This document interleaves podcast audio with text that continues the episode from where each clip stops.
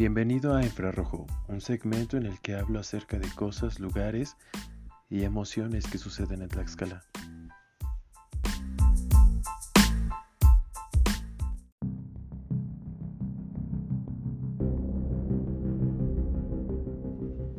Hoy les contaré acerca de una incursión que tuve en la Malinche hace unos meses. En ese momento estaba en esta transición de convertirme en una especie de activista. Eh, en ese tiempo había notado que había algunas problemáticas de origen, eh, se podría llamar, de desastre ecológico en algunos lugares, eh, llámense bosques, lagunas o reservas naturales locales. En este momento yo ya tenía en mente formar algún grupo de acción o tomar un plan de acción para lograr mejorar la zona local. Y una de las situaciones que en ese momento detonó en mayor eh, medida que me convirtiera en, un agente de cambio fue el, desastre ecológico en las faldas azules, así le llamó el Sol de Tlaxcala en una de las notas que publicó, en la cual remarcaba que el gusano descortezador estaba imparable. El gusano descortezador es una, un pequeño escarabajo que normalmente vive dentro del bosque, pero que debido a ciertos desequilibrios ambientales debido a las sequías, debido a los fríos intensos, debido a que hay tala inmoderada, el escarabajo ha generado, bueno, se ha multiplicado, Entonces, eh, por aquel entonces yo estaba siguiendo el rastro de, de esta plaga y eso me llevó a incursionar de noche en la Malinche. En ese entonces recordaremos que había contingencia debido al COVID, entonces todos los parques naturales cerraron. La pluma de la Malinche no dejaba pasar a nadie, pero yo tenía muchas ganas de hacer un recuento de la contaminación del bosque por esta plaga. Entonces, pues me preparé, ¿no? Recuerdo que era un domingo, eran por ahí de las 3 de la tarde cuando empecé a empacar todas mis cosas. Empecé a bueno, conseguí un impermeable, era una época lluviosa en ese momento. Eh, conseguí una lámpara eh, LED que podía, bueno, que tenía múltiples funciones, una de ellas por si me llegaba a perder y necesitaba que me rescataran. Un machete, en ese entonces ya había forjado una, bueno, no forjado, había cortado de una placa de aluminio una hacha y era la que era, es una de las mejores herramientas que tengo. Eh, metí mi brújula, metí este, comida, mi casa de campaña, eh, otro impermeable para mi casa de campaña y estaba listo para iniciar la aventura. Ese, en ese momento yo estaba esperando a que fuera de noche para poder brincarme las las bueno la pluma y cualquier este cuadrilla de guardabosques que pudieran haber porque si te llegaban a encontrar te regresaban entonces lo que hice fue esperar al último momento tomé la última combi que va hacia el Rancho de Jesús, que es uno de los poblados, Altamira, mejor, mejor dicho, que es uno de los últimos poblados antes de empezar la montaña. Y me tomé la combi a las 9 de la noche. Llegué allá como a las 9 y media, 10. Y me quedé tirado sobre uno de los extremos de la carretera, esperando a que no hubiera ningún guardabosque en las proximidades. Una vez que me aseguré que no hubiera nadie, empecé a caminar sobre la carretera y unos 200 metros antes de llegar a la pluma, que es como la entrada al bosque fuerte, me desvié hacia un lado y empecé a caminar sobre el bosque, bajé una barranca, eh, volví a subir esa barranca y me salté la pluma y una vez pasado eso ya estaba, bueno, estaba genial porque eh, nunca había entrado a la Malinche de esa manera. La pluma que existe ahí de alguna manera es una manera preventiva para evitar que las personas se pierdan, porque ahí llevan un registro de cuántas personas entran al bosque y cuántas salen. Y si de alguna manera no hay, eh, este, no bajas o no te vuelves a registrar de bajada, significa que estás perdido y eso hace que desplieguen pues una cuadrilla de guardabosques para buscarte. En este caso, al no estar registrado, es como si nunca hubiera subido. Si me llegaba a perder o me llegaba a pasar algo, realmente es posible que nadie supiera. Porque también no le decía a nadie en dónde iba. Digo, creo que muy pocas personas hubieran entendido que iba a la Malinche a hacer una recabación de datos sobre el escarabajo descortezador. Entonces, pues siguió mi camino. Comencé a caminar sobre la mi, plan principal era este, seguir toda la carretera hasta llegar al albergue y del albergue ese sería mi punto medio, de ahí seguiría caminando hacia Teacalco, porque Teacalco es una de las comunidades más afectadas por la plaga. Entonces ese sería el plan.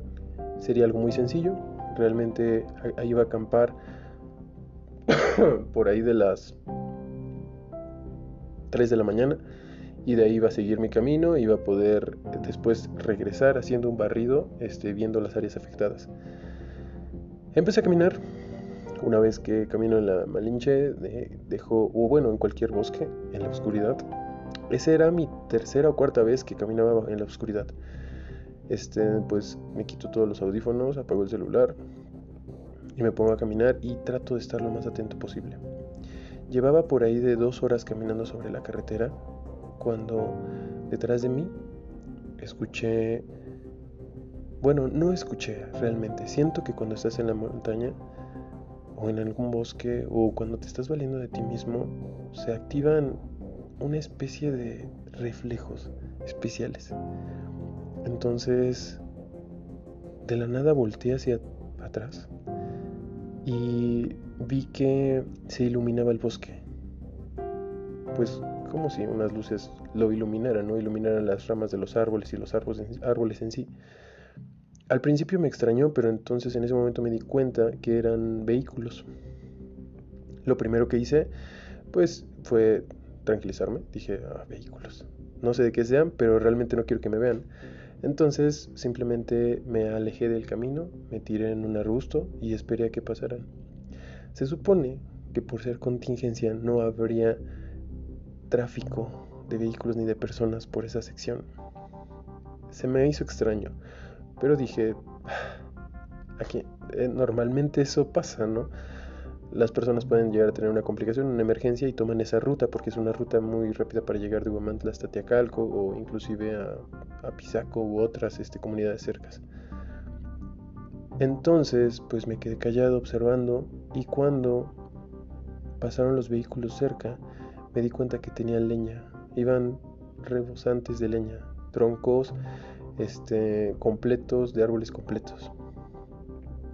Me enojé un poco, pero yo sabía que era una situación común que hubieran que hubiera tala clandestina y que los mismos guardabosques estuvieran pues coludidos de cierta manera. Y dije, X, ese no es el caso hoy, realmente igual no puedes hacer nada, deja que pasen y vas a seguir tu camino. Pasaron, volví a caminar y iba caminando como si nada, iba tranquilo. Me parece que en ese momento abrí una barra de chocolate y la empecé a comer. En ese momento fue cuando volví a sentir que se iluminaba algo, pero fue demasiado tarde porque cuando lo noté, lo noté porque empecé a notar mis sombras sobre el pavimento y eso significó que ya me habían visto y que me había iluminado su vehículo. Hice lo mismo, me volví a meter sobre, los, sobre el bosque, sobre la maleza para ocultarme, pero la camioneta se paró al ras de la carretera. Yo caminé lo más que pude, corrí lo más que pude lejos de la, de la carretera y esperé en la oscuridad. Esa vez no había ni luna llena ni nada por el estilo que iluminara. Y entonces fue cuando se bajaron las personas que iban en esa camioneta. Esa camioneta también iba rebosante de madera. Se bajaron y empezaron a ver hacia la oscuridad. Yo los veía y realmente esperaba que dejaran de espiar a la oscuridad buscándome. Pero fue ahí que uno de ellos bajó una lámpara de cazador. Las lámparas de cazador bueno, yo las conozco así, pero son lámparas que te pueden iluminar hasta 200 metros con una muy buena definición. Y noté que también traían armas. Uno traía un machete, dos traían un arma, bueno, cada uno un arma. Pude notar lo que fue que hicieran la, bueno, la carga de los cartuchos y empezaron a seguir espiando en la oscuridad. En ese momento yo solo me quería quedar quieto, tranquilo, esperando a que solamente pasaran de largo. Pero las personas empezaron a gritar que tenían que encontrar a esa persona. Entonces empezaron a iluminar y con una de sus lámparas me iluminaron. Les juro que cuando pasó eso sentí el calor de la lámpara en la cara. Lo podía sentir. y fue de esos momentos en los que te llenas de adrenalina porque sabes que algo muy malo está por ocurrir. Y que estabas en una situación muy muy estable y de momento te caíste al agujero. Entonces no pude hacer nada más que correr. Empecé a correr. Disculpen. Y al ver eso, las otras personas también corrieron tras de mí. No tardaron ni un segundo en pensarlo. Yo sentía sus pasos detrás. Yo iba corriendo alrededor de unos 10 metros adelante de ellos, iba sintiendo, cada que me iluminaban la, con su lámpara, lo sentía muy cerca. Y escuchaba sus gritos, escuchaba cómo me gritaban cosas como ya lo tenemos, en cuanto lo agarremos, lo desaparecemos. Cosas por el estilo, ¿sabes? Puede ser que realmente esté inventando que decían porque en ese momento solo pensaba en correr y correr y correr.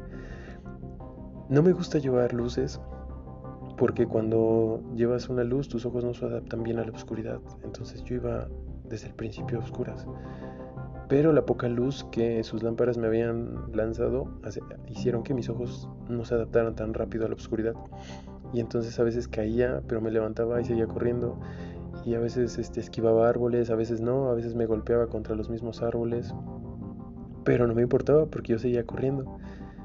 Francamente yo sentía que la principal motivación de esas personas era que la noche había estado muy aburrida y que era interesante como cazar un conejo, el corretearme y atraparme. y lo que pasara después, pues realmente puede ser que no importara, ¿no? Igual, no me había registrado y nadie sabía que estaba ahí adentro y es muy probable que pues eso hubiera terminado bastante discretamente. Pasó que seguí corriendo, yo sentía que era como una especie de Indiana Jones, en ese momento todavía no tenía miedo. Suficiente miedo, porque tenía el miedo suficiente para correr sin que me alcanzaran. Entonces en eso salté y caí en una zanja. Pero ni siquiera noté la zanja, mi cuerpo ni siquiera estaba preparado para caer. Caí dentro de la zanja la mitad y pues la mitad de mi cuerpo entró ahí. Y eso fue suficiente para hacer palanca, de modo que la caída pues hizo que cayera como de boca y mi estómago se llevara la mayor parte, se me salió todo el aire.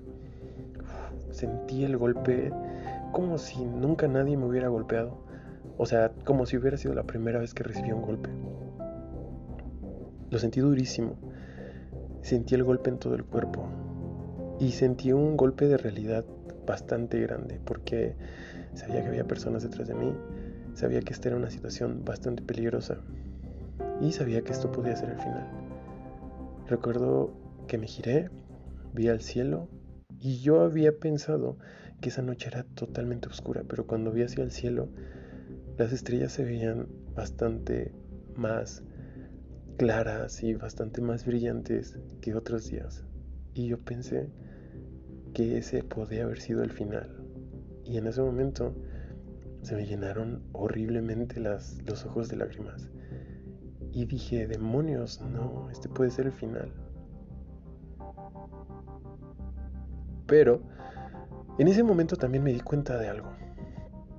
Yo ya llevaba cerca de 7, 8 meses eh, entrenando Muay Thai. E inclusive llevaba dos meses preparándome para una pelea. Llevaba un machete, llevaba un hacha. Tenía una condición muy buena, realmente. Y en ese momento yo ya tenía algunas habilidades valiéndome por mí mismo en la naturaleza. Entonces dije, ah, demonios, ¿cómo no voy a poder hacerle frente a un leñador que seguramente está ebrio, que seguramente no tiene una condición como la mía, que puede ser que realmente lo, subestime, puede ser que tuve ese momento de adrenalina en el que ni yo era racional conmigo mismo, pero salí de esa zanja, boté mi mochila hacia un lado, haciendo un rastro falso, me paré detrás de un árbol, tenía el machete en una mano, tenía el hacha en otra y estaba listo para lo que fuese a pasar en ese momento. Me quedé inmóvil y entonces los empecé a escuchar. Empecé a escuchar los crujidos como si fuera la lluvia cuando empieza a llover y se va haciendo más fuerte. Y los gritos y esa, ese cese de sus respiraciones. Fue como si se magnificaran mis sentidos y pasaron corriendo de largo. Ni siquiera me vieron. La única persona que me vio fue un chico, como de unos 14 años. Yo estaba apoyado sobre el árbol, tenía las dos armas en mis manos y el chico fue el único que notó la mochila tirada. Volteó, me vio a mí, seguramente vio los ojos más amenazantes de su vida. Y nos quedamos un segundo en silencio. En mi mente yo estaba pensando, vete, vete, vete. Pero seguramente mi lenguaje corporal lo tenía un poco asustado. Tal vez nunca había visto algo por el estilo. Y decidió lo mejor, siguió corriendo tras sus compañeros. Seguramente eran sus papás, sus tíos, sus hermanos, no tengo idea. Tomé mis cosas y regresé corriendo en sentido contrario. Llegué otra vez a la carretera, vi su camioneta, ni siquiera le habían quitado las llaves.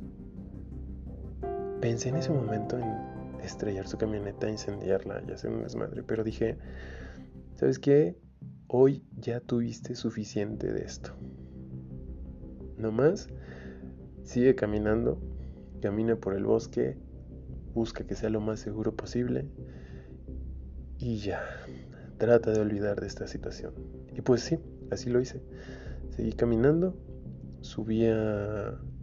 Bueno, llegué al punto a donde quería llegar, regresé peinando el área, nadie más me vio, ni siquiera un guardabosques, ni siquiera resguardos de policía, porque sí llegué a ver que habían de esas personas resguardando algunas intercepciones. Ese día llegué a casa, no le dije a nadie a dónde fui. Llegué, tiré mi mochila, me tiré a la cama y al ver el techo, no sé, pero se me quedó súper grabado ese cielo. Y realmente no supe cómo sentirme después de eso. Es algo que fue una experiencia bastante interesante peligrosa y siento que una vez que empiezas a vivir ese tipo de cosas, tu umbral del dolor de emociones peligrosas empieza a hacerse más grande. Y ese fue un, pues se podría decir que un momento de quiebre en el cual pude saber hasta dónde puedo llegar esta situación de ser activista, las cosas que pasan realmente sin que estemos de acuerdo. Recuerdo que una de las uno de los sentimientos que sentí que, pues sí sentí cuando estaba tirado fue el pensar que yo iba a volverme una cifra más de tantos y tantos ambientalistas que se mueren defendiendo una causa. Y pensé, fue supongo que una de las razones principales por la que mis ojos se llenaron de lágrimas fue el pensar que tal vez días después iban a lanzar una, un flyer diciendo que,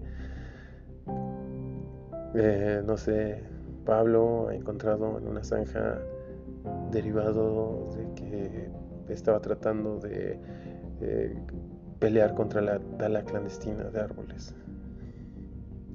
Y de hecho justamente fue eso lo que me impulsó a pelear a decir, no voy a ser uno más de la cifra. Pero bueno, hoy en día, y eso fue un parteaguas enorme para crear una fundación que justamente vea por la vía legal y por la mejor manera de evitar todo este tipo de cuestiones que están pasando en la montaña, en los ríos, en las lagunas, en todos lugares donde el exceso del hombre está más presente que nunca.